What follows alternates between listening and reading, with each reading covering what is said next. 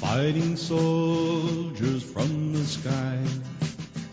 Sejam bem-vindos ao CGCast 3, o podcast do Clube dos Generais, podcast para quem não pode ter um blindado em casa. Eu sou Daniel Ibarra, o Churchill do CG, e serei seu anfitrião nos próximos 60 e poucos minutos sobre a Guerra do Vietnã, uma das mais lembradas do século XX, onde grandes potências flexionaram seus músculos no embate militar e ideológico. Aproveitando, se você quiser saber mais sobre o Clube dos Generais, acesse clubedogenerais.org.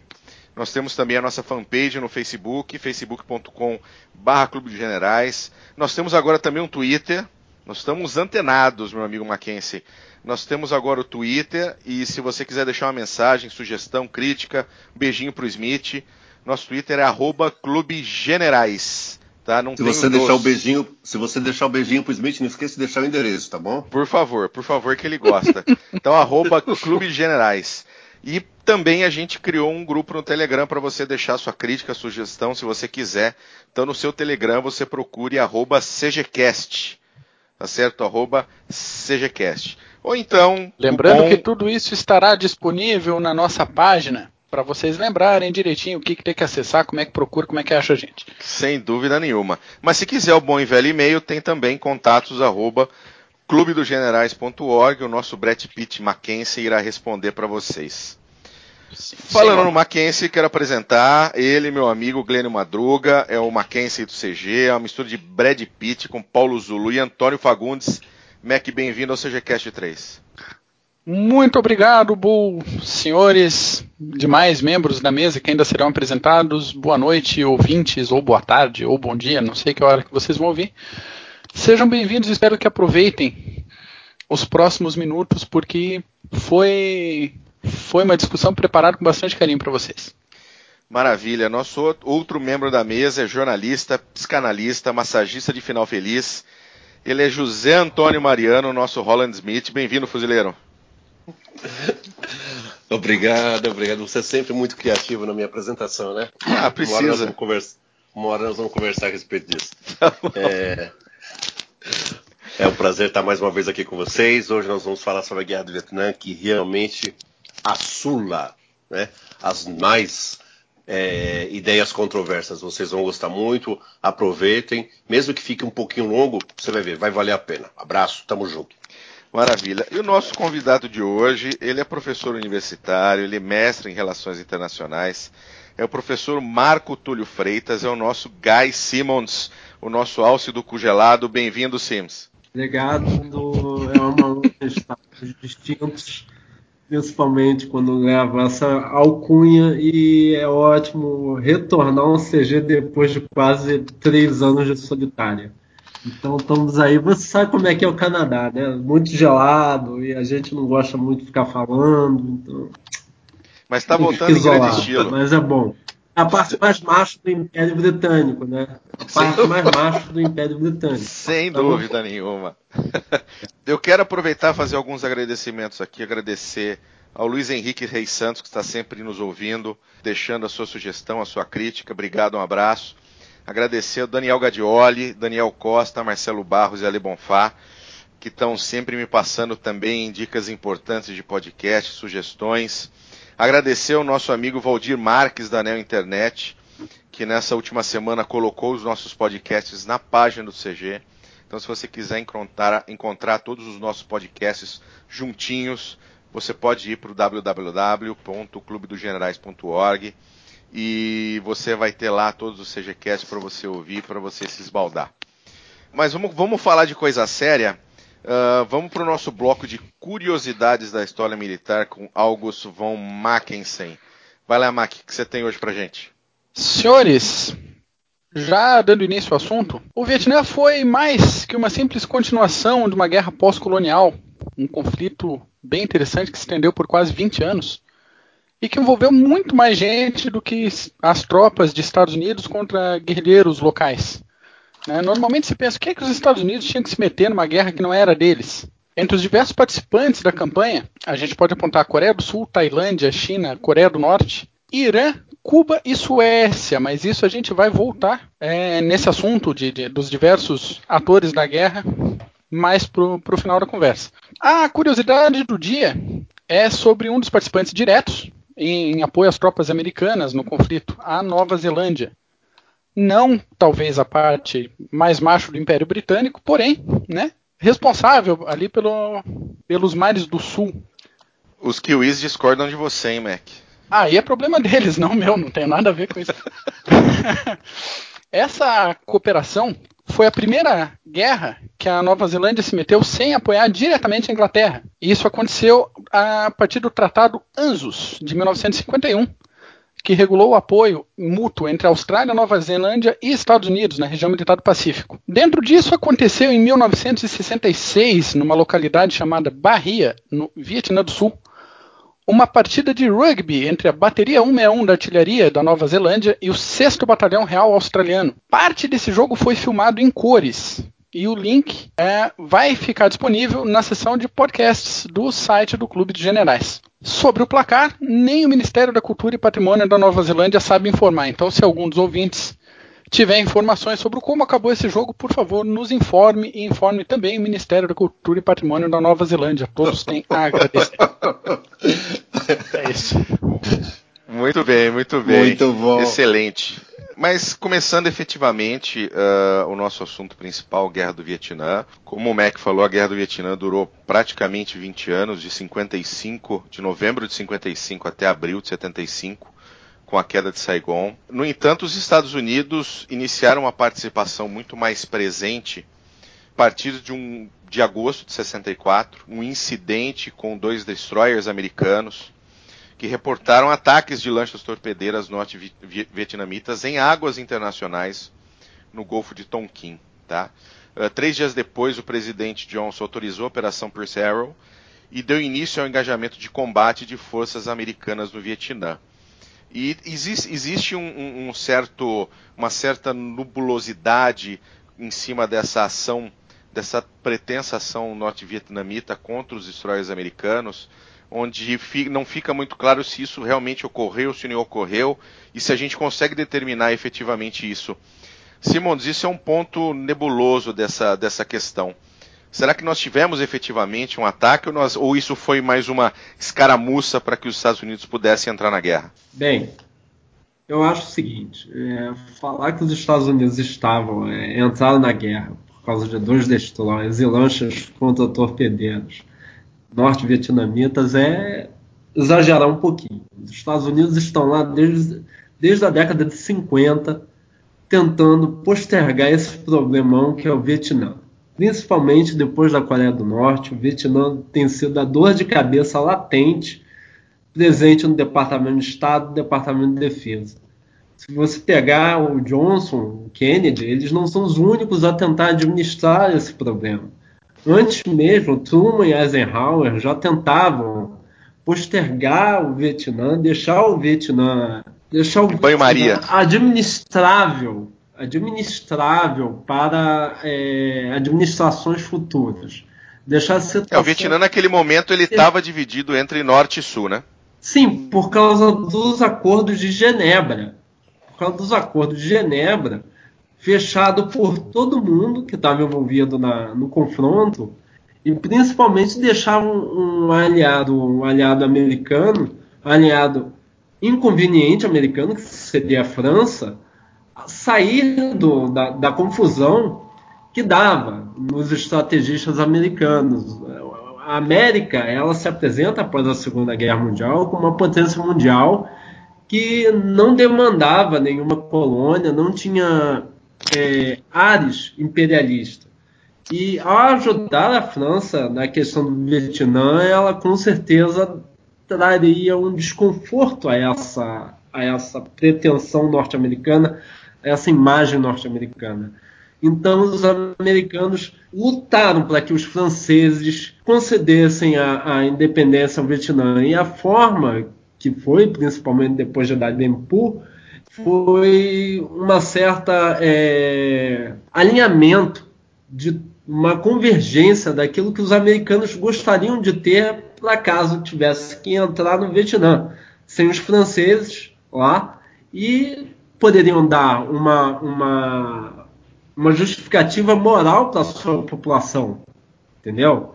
e não ficar somente ali na geopolítica do efeito da teoria dominó, que na, só por curiosidade, a teoria dominó nem foi inventada pelos norte-americanos, foi a, a, teoria dominó foi desenvolvida por um general francês, o Latre, que ele estava vendo que a França iria perder sem o apoio americano. Esse é o, esse é o Latre de Tassigny da Segunda Guerra? É, é, é, ele mesmo. Ele mesmo. É, ele mesmo. Ele mesmo. E é um dos melhores blefs depois da, da, de De Gaulle firmar a França como potência dentro do Conselho de Segurança.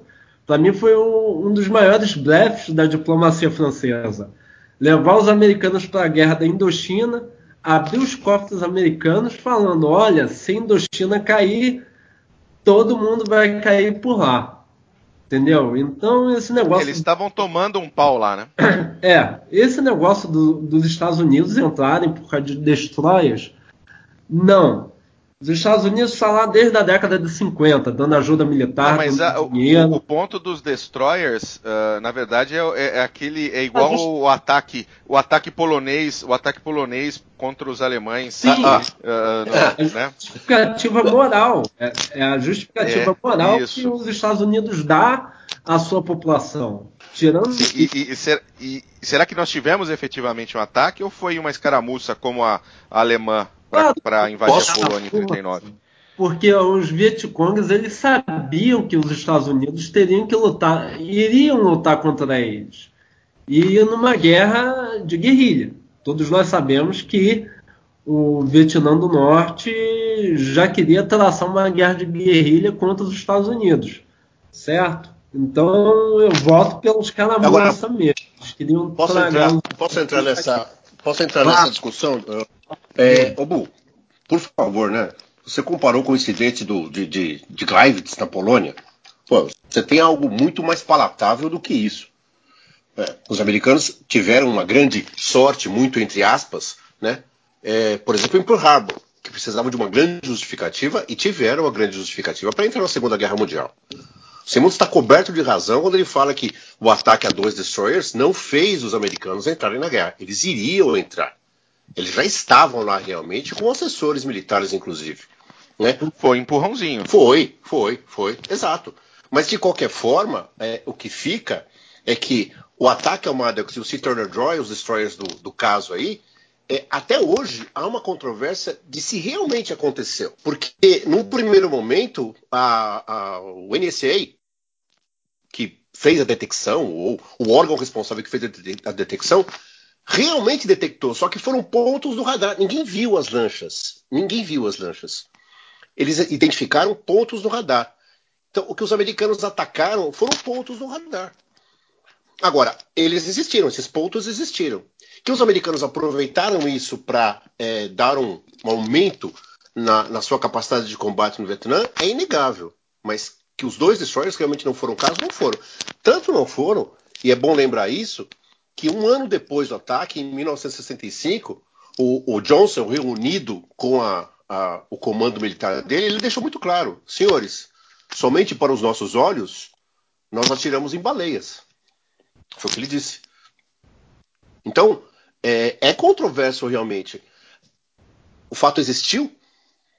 Há que se duvidar.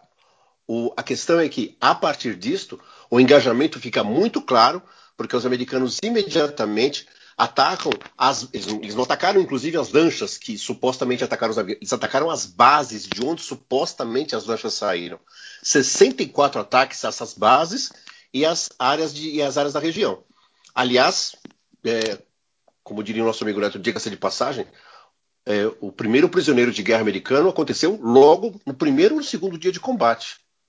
Porque o, o, o tenente Everett Alvarez foi abatido e ficou preso até 73.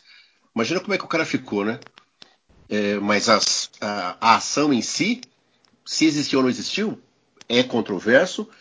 Ao meu ver, ao meu ver, houve muita ingenuidade dos americanos, porque eles há três anos eles já tinham tido aquele baita fiasco da Baía dos Porcos, onde as informações estavam na mesa, elas estavam na mesa, não era algo para ser disparado da forma como foi, e mesmo assim é, as informações não foram levadas a bom termo e aconteceu o que aconteceu. O Johnson, no mínimo, deveria ter prestado atenção é, nesse, nesse antecedente né, e rechecado as coisas. Mas ele estava pressionado, os, os, militares. Ele precisava colocar o país efetivamente, o boots on the ground. É, ele estava é? pressionado, os militares estavam pressionando, porque o, o, o, Vietnã do Sul não ia aguentar o tranco, ponto, não ia mesmo, ia entregar o ouro. Como não aguentou depois. Como não aguentou depois. Então, é, e esse, esse, o autor que a gente, que a gente cita né, na pauta, o Robert N. Henniok, ele deixa muito claro isso no artigo que ele fala. Ele, ele muito claro, ele diz, os pontos no radar existiram, Agora, se isso foi falha do radar, se isso foi falha de informação, e se isso foi.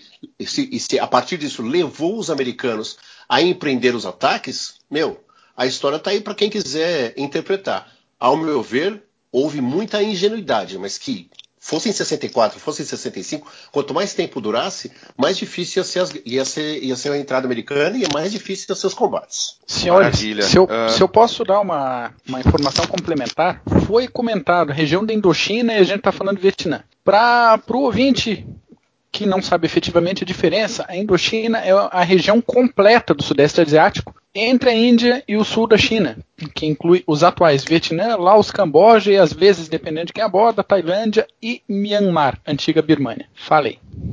Pronto. Muito obrigado. Muito bom, excelente. Muito bom. Só para fechar, só para fechar uma coisa, Smith, é, o Eisenhower, quando sai da, da presidência, ele fala pro, pro JFK. E olha, se perdermos o Laos, já era a guerra do Vietnã. Desde a administração Eisenhower já era para os Estados Unidos estarem lá. Uhum, uhum. Até porque o, o, Laos, você sabe, a gente sabe que o Laos era o, caminho de suprimentos da guerrilha. Exatamente, se exatamente. Perdesse, é, se houvesse uma perdida do Laos, todo mundo está ferrado. O que reforça isso que você falou no início, de que não foi por causa de dois destroyers que os americanos entraram não, na guerra. É engraçado. Não desde, foi mesmo. Desde a década de 50, eles tinham um número de funcionários de embaixada maior do que aqueles previstos em leis, leis internacionais. Sim. Ou seja, já era, já era fato dos Estados Unidos entrarem lá. Só restava saber quando. Exatamente. Maravilha. Uh, quatro, mais ou menos quatro anos depois, né, houve uma troca de comando no, no comando americano. O Creighton Abrams foi, foi designado para substituir o, o Westmoreland e o objetivo dele era vietnamizar o conflito, né? Ou seja, trazer, deixar que efetivamente as forças vietnamitas tomassem conta do conflito e a retirada também das forças americanas. E existem algumas críticas de que ele teria sido muito precipitado nessa busca da vietnamização do, do conflito, né? Uma retirada gradual de tropas americanas e essa entrada de, mais efetiva de tropas uh, sul-vietnamitas, como ocorreu no Iraque há muito pouco tempo, quando os americanos se retiraram e entregaram aos iraquianos o controle do seu espaço, o controle da, da sua terra e deu no que deu, todo mundo sabe. Ele foi, ele foi precipitado nesse momento. O comando americano foi precipitado em tentar empurrar de volta a responsabilidade para o Vietnã do Sul? Posso ir? Eu, acho que foi. Eu acho que foi. Ao meu ver, é compreensível. É compreensível porque é, o Creighton Abrams ele chega no Vietnã é, meses depois, é, seis meses, sete, cinco meses depois da ofensiva do Tet, que apesar de ter sido um grande desastre para os norte-vietnamitas, é, chocou a opinião pública americana. É, mas quando ele chega, ele chega realmente com essa missão. Ele chega com a missão de vamos cair fora daqui porque não dá para ficar, tá difícil. E ele realmente se precipitou. Ele, né? Quem se precipitou foram, foi, foi o comando americano, o comando político americano. Realmente se precipitou. E o Westmoreland, quando vai embora, quando passa o comando para Abrams, deixa muito claro: você não conhece as forças sul-vietnamitas. A maioria do exército sul-vietnamita é, ligado ao governo era corrupto, a maioria do, dos oficiais não estavam nem aí para os combates. A maioria, é, porque algumas tropas do Vietnã do Sul conseguiam e conseguiam se desenvolver muito bem. A primeira divisão de infantaria do exército sul-vietnamita era tida como a melhor das tropas de combate do exército sul-vietnamita. Segunda divisão de infantaria também. Terceiro esquadrão de cavalaria blindado do segundo corpo era muito bom. e as unidades que os americanos treinaram à sua imagem e semelhança, que foram os Marines, que é a melhor tropa de combate do mundo, né? diga-se de passagem, é, os Rangers, o, a Special Force e os SEALs. Então, os sul-vietnamitas, se eles estivessem acinturados pelas forças americanas, eles se desenvolviam muito bem. Agora, sair como os americanos saíram, da forma como saíram, da forma como entregaram, ficou muito complicado para o Vietnã do Sul é. somente ele segurar a onda. Eu acho que houve precipitação, sim. E aí, Simons? É, isso daí é direto naquilo que os Estados Unidos não gostavam muito de falar é, após a Segunda Guerra Mundial. É, esse, essa tentativa dos americanos de saírem da Guerra do Vietnã logo é, em 68, ela é complicada porque iria passar uma, uma mensagem bastante ruim aos aliados norte-americanos de que se houvesse algum conflito, os americanos iriam entrar, só que iriam te largar nesse meio do conflito. Exatamente. isso daí criou, deu um impacto muito grande naquilo que poderia ser uma guerra futura, possivelmente contra a União Soviética. Então, os americanos, por isso foi necessário dar um freio nisso. Exatamente por essa questão. Não era a questão ali se o Vietnã iria conseguir subir ou não, manter-se ou não. O problema seria e os nossos aliados, o que eles interpretarão a partir dessa ação. Aí foi exatamente o que aconteceu. Não dá para sair. Não dá para sair com uma, digamos, uma boa imagem, no que foi o que o Nixon e o Kissinger depois trabalharam nessa questão. O Kissinger mesmo cansa de falar. A gente não poderia sair de lá e deixar um aliado na mão, porque os outros iriam pensar: olha, pode acontecer conosco isso. Uhum. É, foi, e foi o que aconteceu depois dos acordos de Paris 73, né? É, mas 73 aí, nós tivemos... aí são outros 500. Aí você tem, outra, tem outras dinâmicas, porque foi como o Smith falou. O, o exército sul-vietnamita não era lá uma Brastemp, mas também é um exército que foi criado para lutar convencionalmente também, né? A imagem e semelhança dos Estados Unidos, né? Esse que é o grande problema.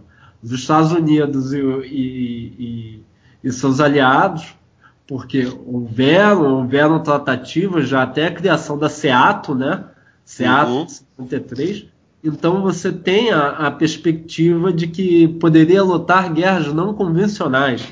E te digo de antemão, todos os países, inclusive os Estados Unidos, que estavam com foco na União Soviética, a guerra do Vietnã não foi nada.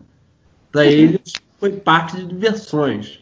Foi o que? Testar teorias novas porque não estamos preparados para uma luta não convencional e não tentaremos estar. É essa a, a ótica de alguns dentro do Departamento de Estado, dentro do Departamento de Defesa. Essa é uma das grandes críticas, inclusive, ao Westmoreland nos é. quatro anos que ele ficou no comando da, da, da guerra, a falta de capacidade dele de tentar compreender um, ações não convencionais. Né? E eles não querem compreender, essa que é a razão. Eles não querem, porque demandaria você fazer mudanças radicais dentro das Forças Armadas Americanas. É só comparar recente agora com o Afeganistão. Olha como eles tiveram que trocar tanta coisa é, é, em relação à doutrina, em relação a, a, a aparelho, em, em relação a instrumentos e vetores tiveram que trocar quase tudo. Imagine você fazer isso durante a década de 70. É quase impossível. Mas não dava para fazer, não uma adaptação, porque adaptação é gambiarra. É, e é claro que é difícil você fazer alguma coisa com um caminhão de melancia andando. Pois é. Mas, mas existia é, algumas iniciativas para tentar combater mais eficazmente. Por exemplo, você despejar bombardeiro B-52 em linhas de abastecimento é, não, não, me parece ser muito adequado para uma luta é, anti-guerrilheira. Mas é assim, duas guerrilhas, é assim que a luta é, contra duas guerrilhas deu certo. Exato, então. Na é, Malásia, mas... na Malásia e na Grécia. Você mas, rompendo então, a cadeia de suprimentos. É, mas na Malásia, mas na Malásia, os britânicos na Malásia, eles conseguiram o que os americanos não conseguiram no Vietnã, que foi trazer a população mais para o seu lado. A ideia das aldeias estratégicas que os britânicos implementaram na Malásia e os americanos tentaram implementar no Vietnã foi um fracasso. E, e foi muito um fracasso no Vietnã, porque quem guardava essas aldeias estratégicas eram as forças sul-vietnamitas, que não estava nem aí para nada. Agora, o que eu ia te perguntar é, é isso que você falou tá em, tem todo sentido, tem todo sentido, mas fica-se 10 anos naquela guerra, 8 anos, 10 anos naquela guerra. Será que em 8 anos não haveria formas, meios de lidar melhor com aquela guerra que desde o princípio mostrou-se não convencional? É, você tem, você tem, duas, tem pelo menos uma guerra em ambiente tropical é, que os Estados Unidos entram antes do Vietnã, que é a Guerra da Coreia. E a Guerra da Coreia, todos sabem que não foi guerrilha, foi guerra não, convencional, exato. guerra de atrito. Então os Estados Unidos não tinham experiência nesse campo. E, pelo visto, você pega todos os livros que lidam com conta, conta da insurgência, eles falam que, olha, não havia necessidade, os Estados Unidos não estavam querendo na época. Quando eu falo dos Estados Unidos, é para pegar um exemplo. Sim, os britânicos, os franceses também não queriam lutar guerra de guerrilha. Eles não queriam. Queriam evitar esse tipo de confronto. E foi por isso que aconteceu. Esse desmanche todo. Se 10 anos dava para você você compreender seu inimigo, dava. Mas é aquela. É, Smith, uma coisa é Vietnã, outra coisa é a União Soviética. Então, sim, sim. a União Soviética é o nosso inimigo. E sim, não o Vietnã. É, não era uma questão de virar chave, né? É, não é questão de 110, 220. Sim, é questão de você desabilitar unidades, de você é, mudar com a, a compreensão de como você lida com a guerra. E você sabe, a luta contra a União Soviética era uma luta extremamente convencional, clássica, Sim. e teria ter até bomba atômica rolando, bomba atômica tática, mas era uma luta convencional. Então, uhum. o Vietnã, olha, o Vietnã é uma nota de pé de página. É uma nota de pé de página. Foi essa a compreensão que eles tiveram. Não adianta. E naquele momento incorreta, né? Olha, se é correto ou não, se, se o meu bumbum tivesse na cadeira do DOD uma hora dessa, na, na junta de chefes de Estado-Maior, eu falaria, ó, vocês estão certos, o Vietnã não é nada. Porque a guerra contra a União Soviética que é a guerra com G maiúsculo. Então, se, no meu ver, foi a decisão certa. Apesar de tudo, foi a decisão certa. Você fala decisão certa, que é desengajar as tropas como foram desengajadas? Não, foi a decisão certa você não renovar a sua compreensão de guerra, não mudar seu jeito ah, de guerrear. Ok, ok, Foi certo. Não okay. foi errado. Mas, então, mas veja, mas veja. Você mesmo falou agora do Afeganistão. Ah. É, é, claro que o ambiente é completamente diferente, mas nós estamos falando também de uma guerra de guerrilhas. Não, nós não aprendemos nada em oito anos de Vietnã? Mas olha nós só. Somos, nós somos pro, nós somos pro, pro Afeganistão em 2001 para lutar naquelas montanhas de forma convencional? Ah, mas olha só. Tem uma coisa que ocorre no Vietnã, tem uma coisa que ocorre no Afeganistão e não ocorre no Vietnã. É a conjunção, a convergência, tá? Daquilo que eu falei, dos elementos que possibilitaram que a guerra lá no Afeganistão seja vista pela população norte-americana como uma guerra legítima. E no Vietnã não ocorreu isso. A geopolítica colocava os Estados Unidos no Vietnã. A real política botava os Estados Unidos no Vietnã. Mas a opinião pública não botava os Estados Unidos no Vietnã. E foi exatamente isso que os vietnamitas contavam. É esse o grande problema. E, e, a imprensa foi, e a imprensa teve um papel gigantesco nessa nessa opinião pública, né? Sim. Acho que foi a primeira guerra que praticamente televisionada ao vivo dentro da, da sala de cada americano que possuía um, um, um ente querido, um filho, um, um pai dentro, dentro da guerra, lutando. E aquilo mudou completamente o, o, o rumo da opinião pública americana. É, o Guiap, o Guiap contava com isso. O Guiap contava com isso. É, se os Estados Unidos deveriam trocar tudo que, aqueles, que, que eles compreendiam em relação à guerra, por causa do Vietnã, eu acho que seria uma decisão muito exagerada. A, sua, a perspectiva norte-americana para o Vietnã era teoria do dominó, se o Vietnã cai, todo mundo cai. Aí entra o Churchill, vamos lembrar de Churchill. Churchill também fala sobre o Vietnã. E Churchill, os britânicos sabiam muito melhor do que os americanos que não havia uma razão interessante para lutar naquele fim de mundo. E que a melhor fronteira entre o, o, a defesa da liberdade e o comunismo era dentro da Malásia e não no Vietnã. Só os franceses se importavam com o Vietnã, gente, porque lá era. Era a colônia era, deles, né? Pronto. Pronto. Foi o grande blefe, foi a grande jogada da, da diplomacia francesa, levar os Estados Unidos para o Vietnã. Foi isso que aconteceu. Agora, se os americanos foram inocentes em, em, em cair nessa, aí já são outros 500. Tá, então, bom, de qualquer maneira, o que, o que eu entendo disso tudo é que realmente o, o Abrams se precipitou, né, em querer retirar tropas e, e, e, deixar tudo como está ou não. Sim, precipita, porque você, de outro lado, você tem um, um estoque infindável de, de recursos humanos e suprimentos da China e possivelmente dos russos, que não iria parar mesmo os Estados Unidos saindo do Vietnã. É, eu, eu acho que essa, essa, isso que você disse tem todo sentido do mundo. Mas também tem muito sentido você fazer uma contenção da União Soviética nos polos em que ela começa a atuar, nos polos em que ela está atuando. Mas aí, né? mas aí, o, esse, mas aí foi o que o Dulles, Dulles Foster, Foster Dulles, falou pro, durante o Acordo de Genebra se tivermos que atacar alguém para fazer contenção, que esse inimigo seja a China. É por isso que ele fez esse ato. Mas de ele qualquer forma, China no alvo. Mas está certo, mas de qualquer forma, mas de qualquer forma, ali também, se você consegue, os americanos conseguem conter o avanço do comunismo ali no Vietnã do Sul, conter ali e evitar que Laos, Camboja, como aconteceu depois, caíssem sob o domínio comunista, né, de uma certa forma eles também conteriam a China. Porque essa estratégia de abordagem indireta né, também é válida. Não dava para atacar a União Soviética. Era impossível atacar a União Soviética. Não, impossível não, mas ia ser um desastre. Então, conter pelas beiradas, inclusive a China, me parecia muito, muito acertado.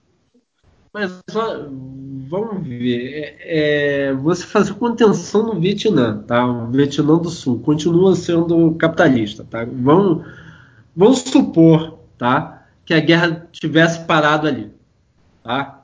E que hoje você teria um Vietnã do Norte com alguém tão engraçado quanto o líder da Coreia do Norte atual e uma, Coreia, uma um Vietnã do Sul bem desenvolvido, tal como a Coreia do Sul é. Hoje nós sabemos que a China, ela quando olha para o Vietnã, até esse Vietnã unificado, a China quando olha, olha com temor, olha como uma ameaça. Os soviéticos na época olhavam para a China como mais ameaça ainda. Sim. O problema é que ponto essa unidade fraternal do comunismo estava tão unificada lá naquele, na década de 70. A gente sabe que não era tão bem assim. Ou seja, a contenção, não, ela tem a contenção, ela tem lógica se a gente tratar a União Soviética, a China e o Vietnã como três irmãos siameses. E não eram. E não são e nunca serão. Ou seja, Sim. você poderia deixar o Vietnã para lá tranquilo. E olha, essa é uma das grandes genialidades do Nixon. O Nixon se aproveitou dessa brecha e fez acordo com a China. É. Fala, fala mais desse acordo. Ah, um aperto de mão do Nixon com, com. Ai meu Deus, eu esqueci o nome Mao daquele Tung. pasteleiro. Mao Tse Aquele assassino É um acordo dos dois. pois é.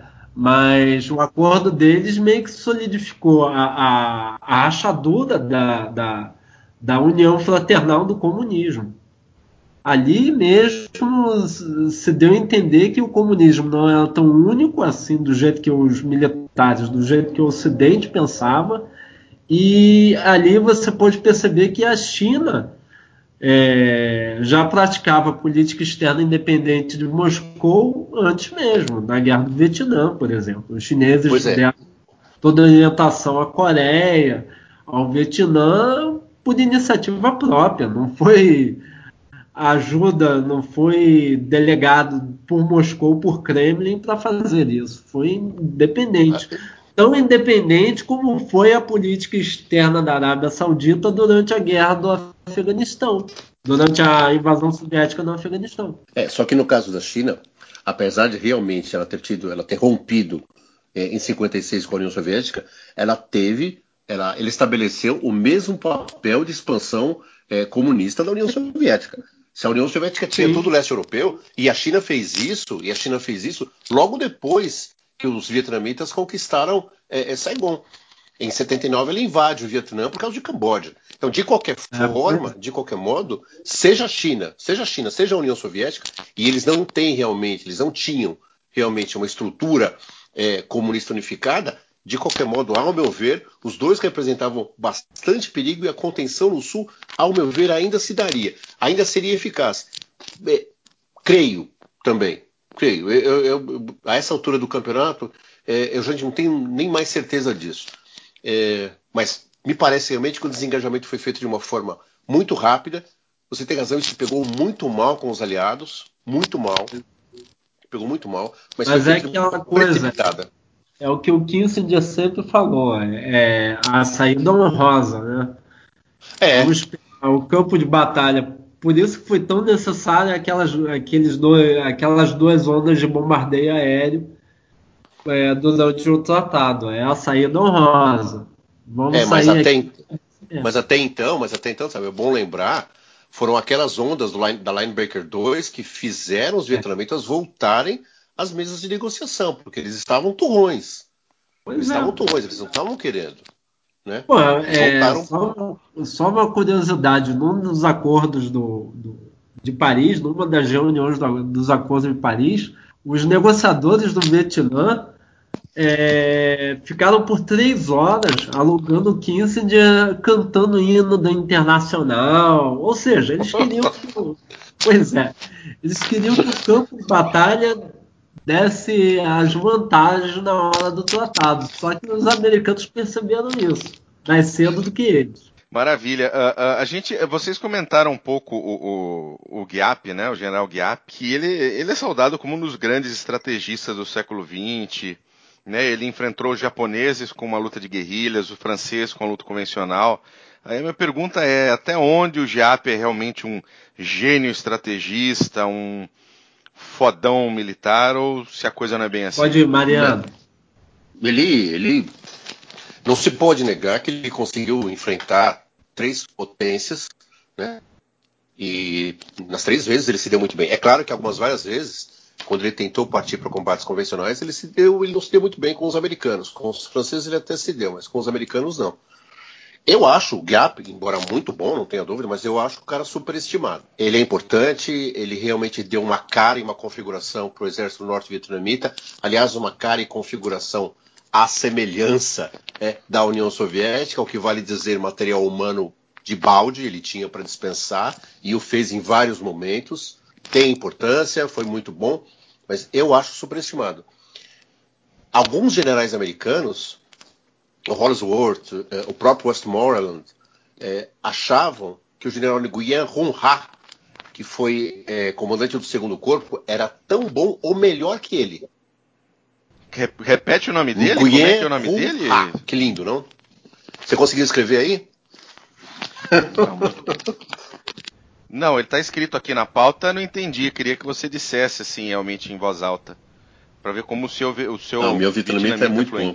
É melhor que ele só javanês. Tem uma nova pastelaria lá em São Caetano, aí ele tá aproveitando. É, ela é minha, ela é minha, ela é minha.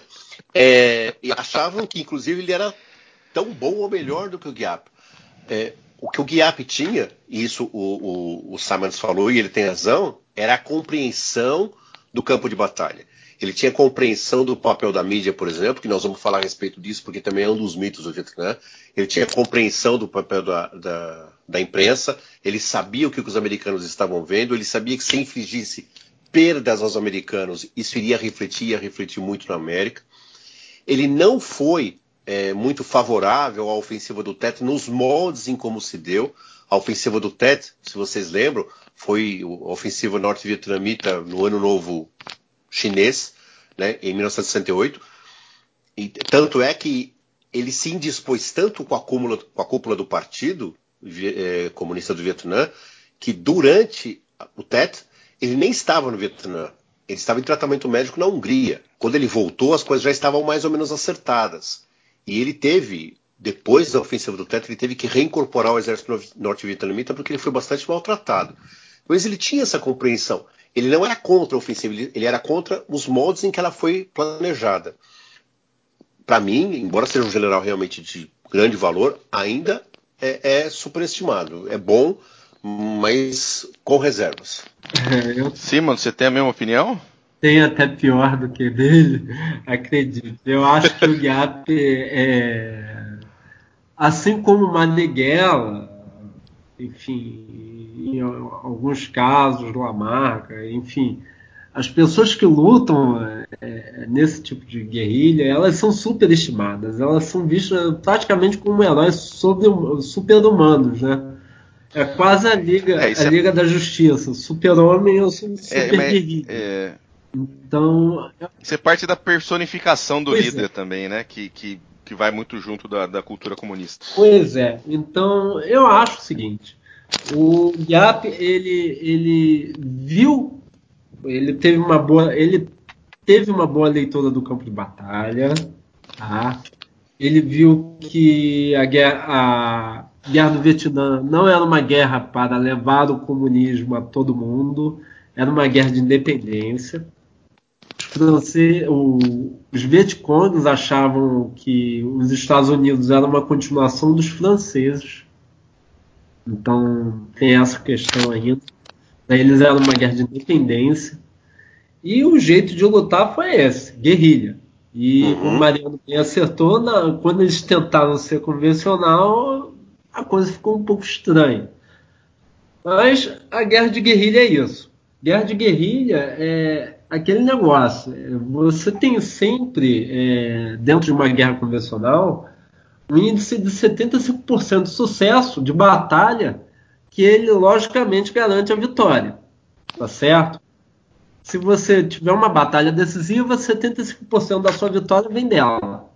Agora, numa guerrilha, se você proteger a população somente 75% do tempo, pode assegurar a derrota. É uma segurança de 100% em 75% do território do país é melhor do que uma segurança de 75% em 100%. Ou seja, a guerrilha age na, nas brechas. Para você vencer guerrilha, é necessário o comprometimento maciço de homens para que você tenha uma segurança satisfatória. Se você não tiver isso, pode ter certeza que ela vai levar você, ela vai ditar as regras para você, como fizeram com os franceses em Davenport. A mesma coisa. Então, você tem que, quando você disputa uma guerra de guerrilha, você tem que estar ciente que você vai lutar a longo prazo com os caras. Exatamente. Isso já sabia. Isso daí. Os americanos sabiam também, só que aí entra aquele reme-reme que eu tô falando. Eles. Sério, Vietnã, tá bom, nós temos nossos amigos russos que a gente tem que bater. Vietnã é, é nosso campo de teoria. O Diabo não foi lá grandes coisas, não. É, foi, ele é muito bom, sabe para quê? Ele é muito bom pro exército brasileiro o exército brasileiro que não tem não sabe, não sabe, não sabe que tipo de luta vai lutar, manda um monte de oficiais no Vietnã para aprender guerra de guerrilha, para trazer doutrina de resistência para o Brasil. Porque caso os Estados Unidos invadirem o Brasil, vai todo mundo para a Amazônia para lutar igual o Vietnã. Porra, sério, gente. Sério, esse pessoal nunca ouviu a palavra Tomahawk, porra. Exatamente. Nunca ouviram falar da Quinta Frota. Piada. Viu, aproveitando, a, a gente estava comentando, a gente já falou bastante sobre a, a, questão da opinião pública americana. E uma das coisas, tem imagens do Vietnã que são muito icônicas, né? a menina correndo nua pela estrada, a aldeia incendiada ao fundo, aquele assassinato do, do Vietcong pelo chefe de polícia de Saigon, o monge se autoimolando com fogo. E aí, aí, a minha pergunta é, por exemplo, no, no caso da menina, a menina, a foto da menina correndo nua pela estrada, a aldeia incendiada, é uma imagem parada no tempo, mas o que acontecia ali naquele momento? Quem bombardeava? Quem estava sendo bombardeado? Qual que é o, qual que é o, o que, que havia por trás daquela imagem? Essa é, esse é um dos grandes ícones da, da Guerra do Vietnã. Esses três que você citou, mas essa talvez seja a mais icônica, né? É, Fan Chi King Phuc. Você vê como o vietnamita está bem acertado? É o nome. Não, você está fluente. Eu estou fluente. Eu estou fluente. É... Fala em vietnamita, pega no meu e diz Once say, vai, sai daqui.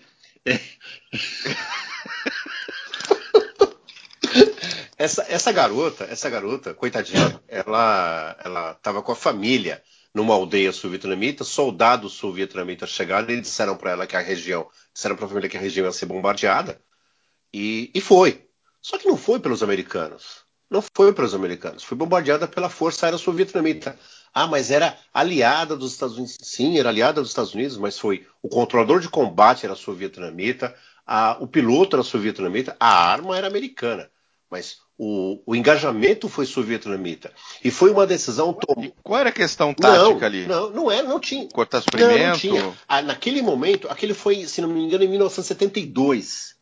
72. Então, veja, é, o apoio que os americanos tinham em 1972 para o exército sul-vietnamita era um apoio aéreo. Mas naquele momento especificamente, não foram armas americanas. O que o estava acontecendo é que o exército norte-vietnamita estava chegando, ia tomar a aldeia, os soldados sul-vietnamitas pediram delicadamente para todo mundo dar no pé. E foi o que eles tentaram fazer, só que o, a Força Aérea Política de terra A Força Aérea Sul-Vietnamita, no sentido de obstar o avanço dos norte-vietnamitas, tomou a coluna que saía de, de, das pessoas que saíam da, da aldeia como inimigo e bombardeou. E bombardeou. Agora, isso corre o mundo e, inclusive, a, inclusive a própria, a própria Fanti, numa entrevista para a BBC, acho que em 2000, 2000, 99, eu não sei, ela própria ajudou a espalhar que é, foi um ataque de napalm feito pelos americanos. E não foi. E não foi. Isso ajudou demais da conta a demonizar os Estados Unidos na guerra do Vietnã. Não foi isso. Ela foi tratada depois. Ela foi tratada pelos capitalistas. Ela foi tratada no Canadá.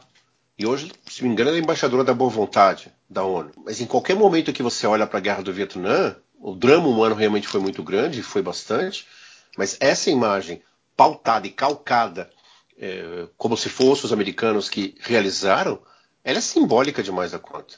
Ela é muito simbólica. Como é simbólica o, o monge budista que foi fotografado se imolando, que todo mundo dizia quando apareceu a foto que era contra os americanos, que era contra a presença dos americanos, e não era. Ele estava se, ele fez aquele protesto radical ao extremo, porque por causa da política religiosa do governo sul-vietnamita.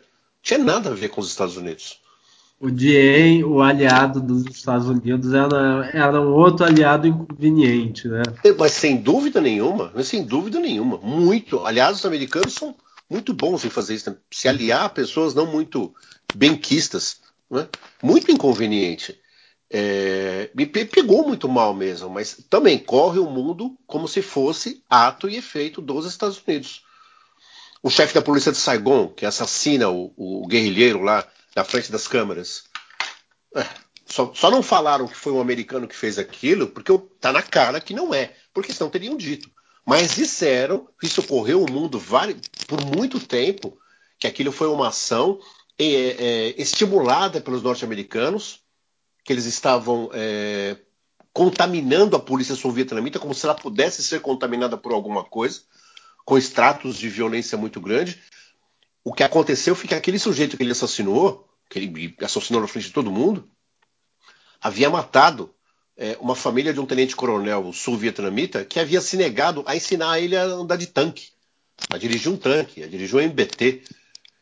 É, o próprio, aquele, aquele cara mesmo, aquele guerrilheiro que foi assassinado, ele confessou que ele assassinou o tenente-coronel, sul-vietnamita, assassinou a família e cometeu uma série de outros crimes e não se arrependia.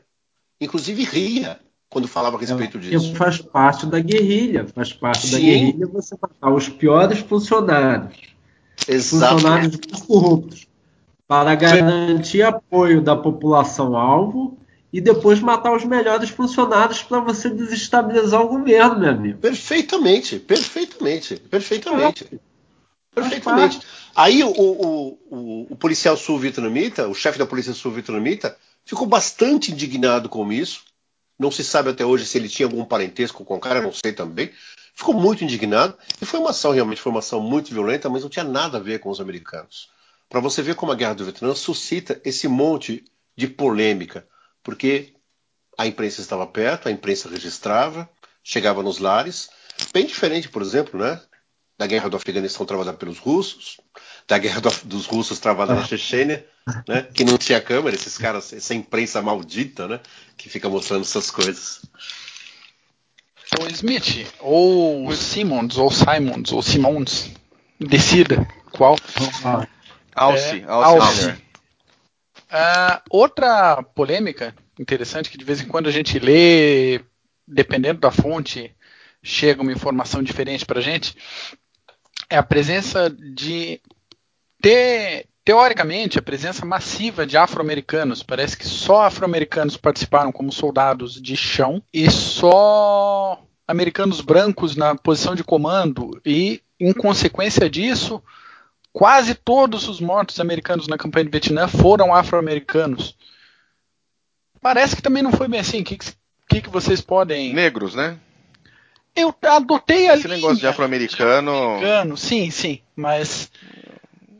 A, Negros a e brancos. A última coisa que eu li é que a presença de negros nas tropas americanas no Vietnã era, inclusive, é, percentualmente menor do que a própria porcentagem de negros nos Estados Unidos. Parece uhum. que a, uhum. a, presença de negros nas tropas no Vietnã era menor do que, que essa percentual da população.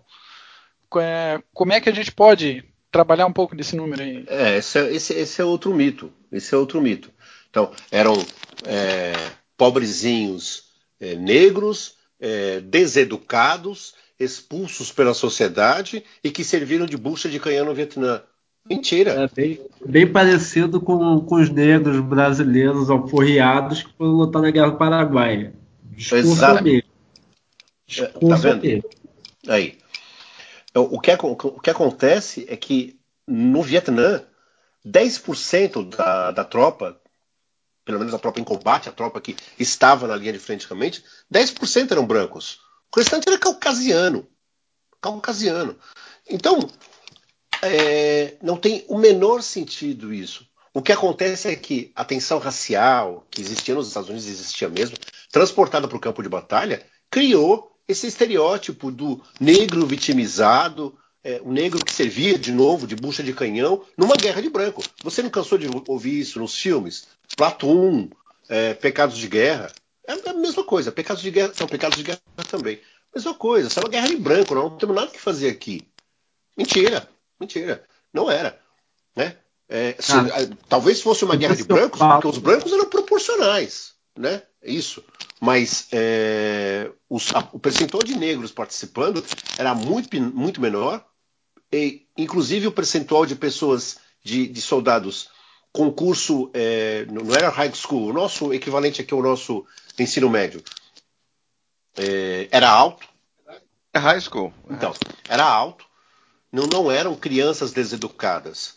Mais um mito do Vietnã que é difícil de tirar. E que é difícil. De... Aí você tem o Oliver Stone, nós conhecemos, né? E que amplifica essa estigmatização e colabora para essa desinformação a partir de, dos filmes, a partir de relatos, a partir dessas mamadas que ele faz em vários esquerdistas pelo mundo. Não é verdade. Os arquivos do, do, do Exército Norte-Americano, os arquivos do, dos vários presidentes americanos, sobretudo do Johnson, do Kennedy, do Nixon, mostra claramente que essa proporção, essa, esse fato, que não é fato, realmente não, nunca existiu. Muito bem, muito bem. Uma, uma outra coisa uh, que, inclusive, é uma dúvida minha, eu não sou muito, muito leitor sobre a Guerra do Vietnã, é que tem algumas afirmações sobre a real efetividade militar americana, ou seja, eu já ouvi que eles tomaram um pau militar violento, eu já ouvi que eles não perderam batalha nenhuma, mas o que, que efetivamente aconteceu? Como foi o desempenho militar americano no Vietnã? O boots on the ground. No meu caso, se você analisar uma guerra de guerrilha travada entre uma superpotência tá, versus uma liga infindável de gente, você só não tem vietnamitas lá. Você tem chineses, você tem russos, você tem cubano, você tem gente para dedéu lá. Então, se você olhar tudo aquilo e chegar à seguinte conclusão de que, olha, para alguns é perda, para outros é ganho. Mas, de fato, o que nos propomos a fazer, fizemos, que foi conter, como o Smith falou, conter a, a, onda socialista dentro, dentro daquela estrutura de teoria dominó, conter a, o avanço comunista no, no sul asiático, a guerra foi satisfatória, cara. Você tem, tem por mais que eu tenha falado que é, de fato ela não é levada em consideração, ela não é muito levada em consideração nesse ambiente de Guerra Fria, que você tem guerra convencional, você tem o alvo soviético, você tem a possível guerra nuclear. Aí você olha depois da guerra do Vietnã, vê as transformações que tiveram a, a Força Aérea Norte-Americana, que pouca gente fala sobre a USAF dentro do Vietnã. Parece que a USAF só fez é, é, missão de cais e não fez só missão de cais. Não fez só missão de levar, é, levar suprimentos até lá. Então você tem uma profunda e intensa transformação pós-Vietnã dentro da Força Aérea Americana que permite até que os Estados Unidos façam algo bastante interessante, que a consequência dessa transformação foi aquele negócio que veio num filme depois, o tal do Top Gun. Aqui, o Top Gun é fruto de uma transformação que teve início ali após a Guerra do Vietnã, entendeu? Você teve tecnologia que deu errado, você teve mísseis que não deram certo, enfim. Agora, o importante é pontuar. Se, se os objetivos, se a essência da guerra é você transformar os objetivos políticos para dentro do campo de batalha, permitir que eles, que eles sejam consagrados, Estados Unidos conseguiu aquilo que pretendia. Agora, se você vê. Mesmo, mesmo com a península ter, tendo sido tomada depois e mesmo com o Vietnã comunista, você ainda acha que, no fim das contas, a, a, a missão que era não permitir a expansão comunista, comunista na Ásia, ela, ela ficou, teve sucesso? É, com a expansão comunista que a gente está falando, aqui pegou Tailândia, pegou Malásia, pegou Burma? Não, né? Pegou só aquela península. Tá tranquilo, tá favorável. Lembrando, é, lembrando sempre, lembrando disso que o Samus falou, né, e isso é fato mesmo, eu não sei como é que está o Laos hoje, né? Mas o Vietnã adotou uma política econômica, não política, mas adotou uma política econômica muito próximo da China e está colecionando alguns resultados bastante favoráveis. Então, e agora o Vietnã é amigo dos Estados Unidos. E agora, exatamente. Exatamente, agora é exatamente. Agora, eu te digo uma coisa para vocês.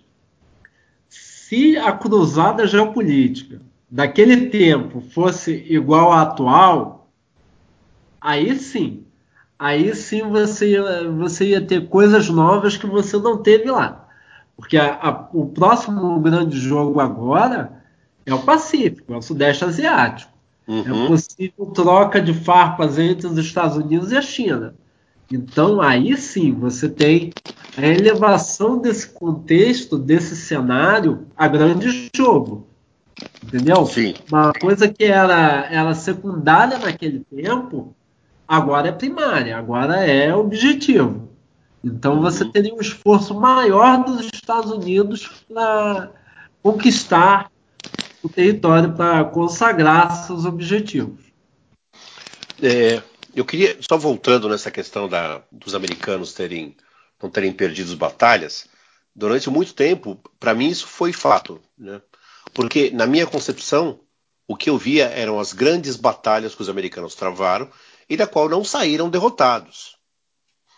É, mas mesmo uma batalha bastante é, icônica também, consagrada no, no, no, nós somos nós somos soldados, nós somos soldados do Mel Gibson.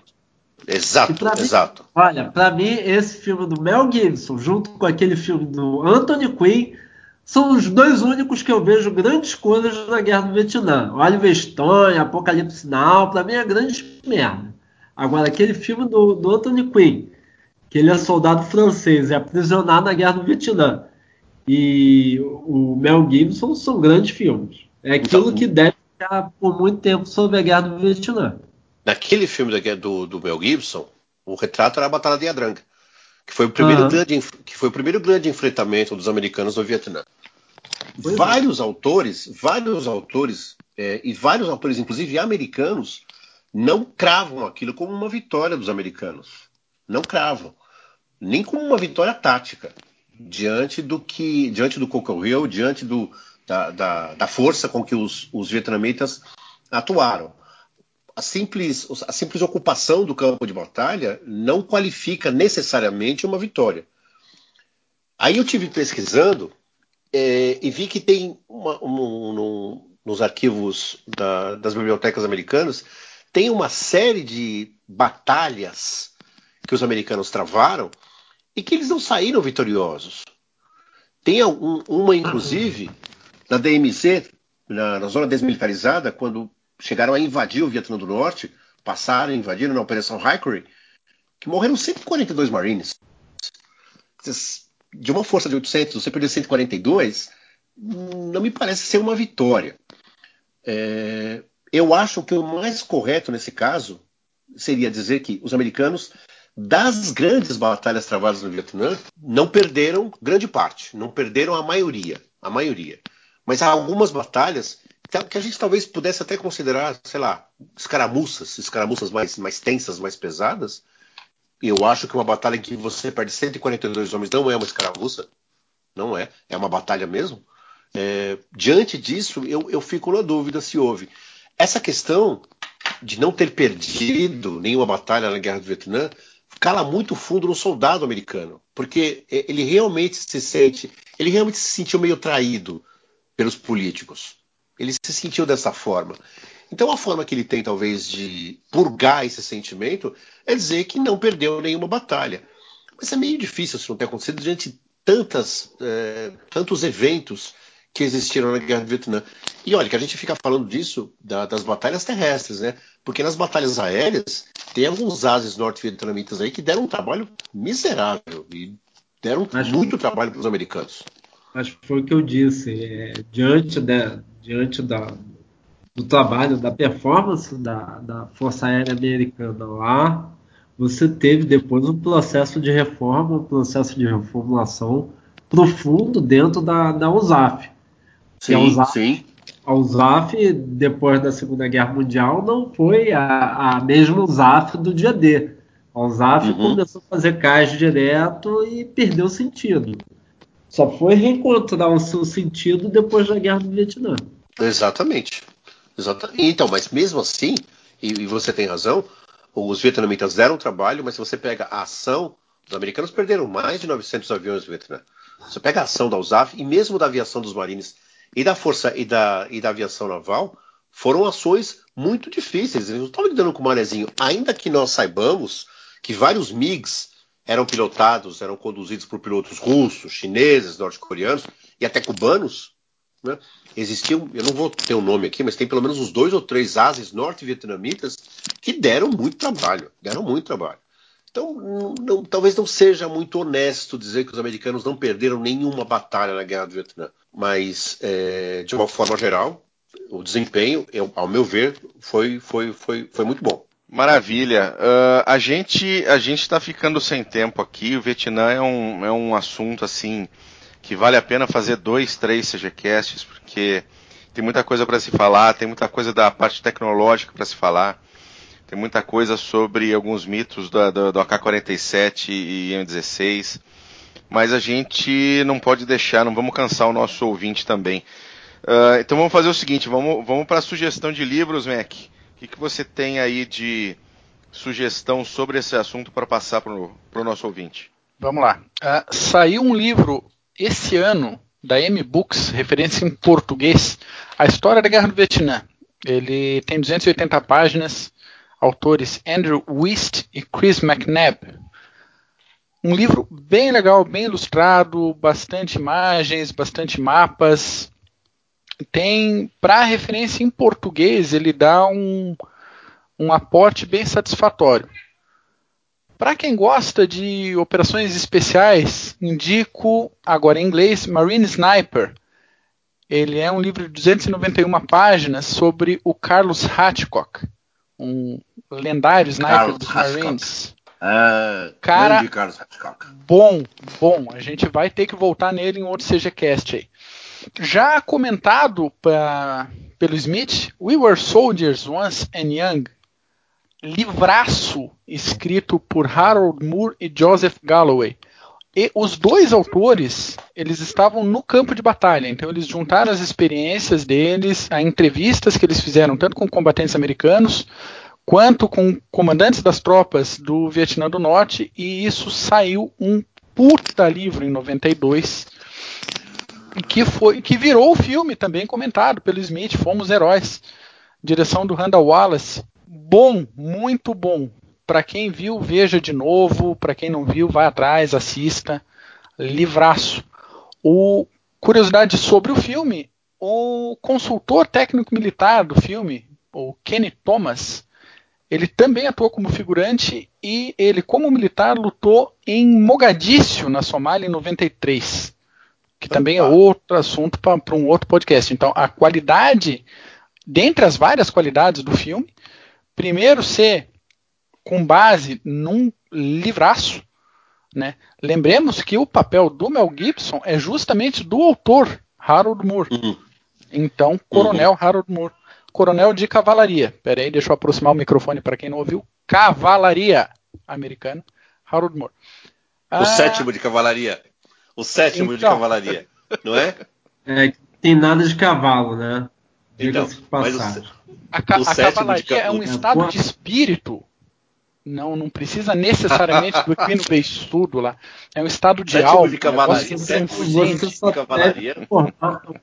O Mark, você só deve informar o seguinte, que a cavalaria em questão é a cavalaria de asas rotativas. Perfeitamente. Mais ah. uma qualidade da cavalaria recém-discutida. Eu só queria lembrar ah, que o sétimo de cavalaria era o mesmo do General Custer. Super Custer. Perfeitamente. Perfeitamente. já deixar, já deixar também indicado aqui, rapidamente, um e-book nosso, os 100 melhores filmes de guerra do Clube de Generais, edição própria. E-book de 2015, 75 páginas, organizado por John Wood, que participou do CGCast 2. Grande Wood. O livro saiu de uma enquete de um sistema de votação interna nossa, o resultado dessa votação virou uma série de postagens na nossa fanpage do CG, então quem tiver interesse pode ir atrás, vai estar tá lá, um por um. E isso obra do Routier, obrigado Routier. E posteriormente o, Wood foi organizado, é, o e-book foi organizado pelo Wood e o livro está disponível para download no nosso site www.clubedegenerais.org. Muito bem, seu Mackenzie, muito obrigado. Boa, boa. Uh, oi. Boa. É, posso só dar uns, uns númerozinhos muito interessantes a respeito da Guerra do Vietnã? É, coisa, é jogo rapidíssimo. Pode Vai ser? lá. Olha só.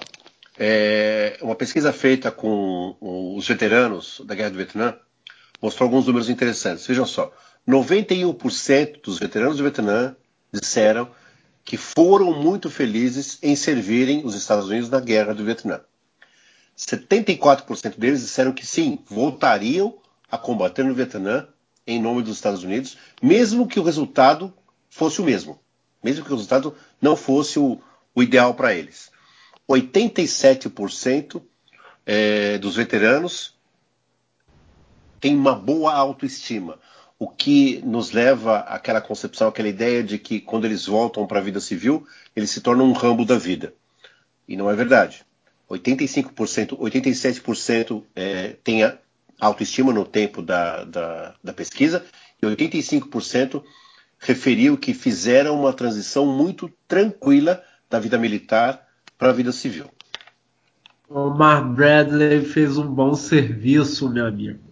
Fez um bom serviço, tá? É esse, esse engano aí que vive passando pela imprensa, pela, pela mídia em total, dizer que o, o, o veterano do Vietnã é um cara drogado, o cara que fica jogado no, no, no, em um gueto, em alguma coisa desse tipo. Maluco, é psicopata. É, É isso aí. Isso é mito. É isso Quando aí. eu falo que o Bradley fez o serviço, a gente sabe que Bradley, assim que foi. Assim que saiu do dia dele, tratou sobre a recuperação dos veteranos, né? Toda, toda a estrutura para, de assistência para os veteranos nos Estados Unidos foi montado por ele. Puxa, é, é isso mesmo. Pô, bem lembrado. Caramba. Muito bem Tem lembrado. um é livraço mesmo. sobre isso também, só que eu vou deixar o pessoal curioso só em outra oportunidade que eu vou indicar. Faz o seguinte, coloca esse livraço também, na, a gente coloca ele na página, a gente dá o destaque que é sobre, sobre essa questão. Positivo. Muito bem, senhores, eu quero agradecer a presença alviçareira de meu amigo Marco Túlio, nosso Guy Simmons. Excelente, eu espero que você volte em outros podcasts para falar sobre outros Aliás, assuntos, hein? Já falando, já falando, se houver podcast falando sobre Somália, falando sobre Mogadishu, vocês têm que me chamar. Afinal, É, eu ia eu ia falar exatamente isso. Estudando essa merda. Eu falei, eu ia falar exatamente isso. Falei, fazer um CGCast sem Simon sobre a Somália é quase uma heresia. É, eu passei três anos estudando sobre essa porcaria de país. Eu tenho, eu tenho, eu tenho o seu artigo, eu tenho o seu artigo. Pô, eu tenho o seu artigo. Eu tinha, né? Eu tinha, eu perdi, eu perdi. É, eu te mando de novo. Eu Por favor, tô faça isso. Manda pra Tô mim também, por alguns artigos antigos porque você sabe como é que é. A gente muito quando é jovem, a gente escreve bobeira aí.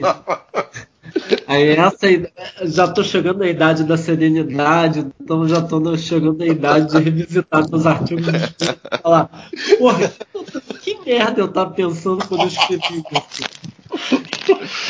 Maravilha, que, que ótimo. O Simons Sereno está chegando ao, ao Clube dos Generais. Pois é. Mas Simons, obrigado, cara. A gente, quando tiver Mogadíscio, quando tiver Somália, a gente vai te chamar, sem dúvida nenhuma. Obrigado por ter vindo. E grande abraço. Smith, Mac, um Opa. abraço. Obrigado Abraço pela grande, participação de vocês. E vamos ver, vamos discutir depois o que, que vai ser o próximo CGCast. Beleza? Ok. Deus. Eu só queria, fazer, abraço. só queria fazer um agradecimento especial realmente ao Simons, que foi uma participação brilhante, foi muito legal, foi muito elucidativa, inclusive. É, isso explica por que que você está onde você está. Parabéns, viu? Olha Um só, abraço grande. Vindo de você, você sabe que é um baita elogio, porque você sabe que eu cheguei no CG há, não vou falar quantos anos atrás, Eu mas falo, foram 13. não. Tem coisas que o Império Britânico Always look on the bright side of life. Always look on the light side of life. If life seems jolly rotten, there's something you forgot. And that's to laugh and smile and dance and sing. When you're feeling in the dumps, be silly chumps. Just purse your lips and whistle, that's the thing. And always look on the bright side of life. Always look on the bright side of life. For life is quite absurd, and death's the final word. You must always face the curtain with a bow. Forget about your seat, give the audience a grin. Enjoy it, it's a long chance anyhow. So always look on the bright side of death. I just before you draw your terminal breath. Life's a piece of shit when you look at it. Life's a love, death a joke, it's true. You see it's all a show, keep on laughing as you go. Just remember that the last laugh is on you.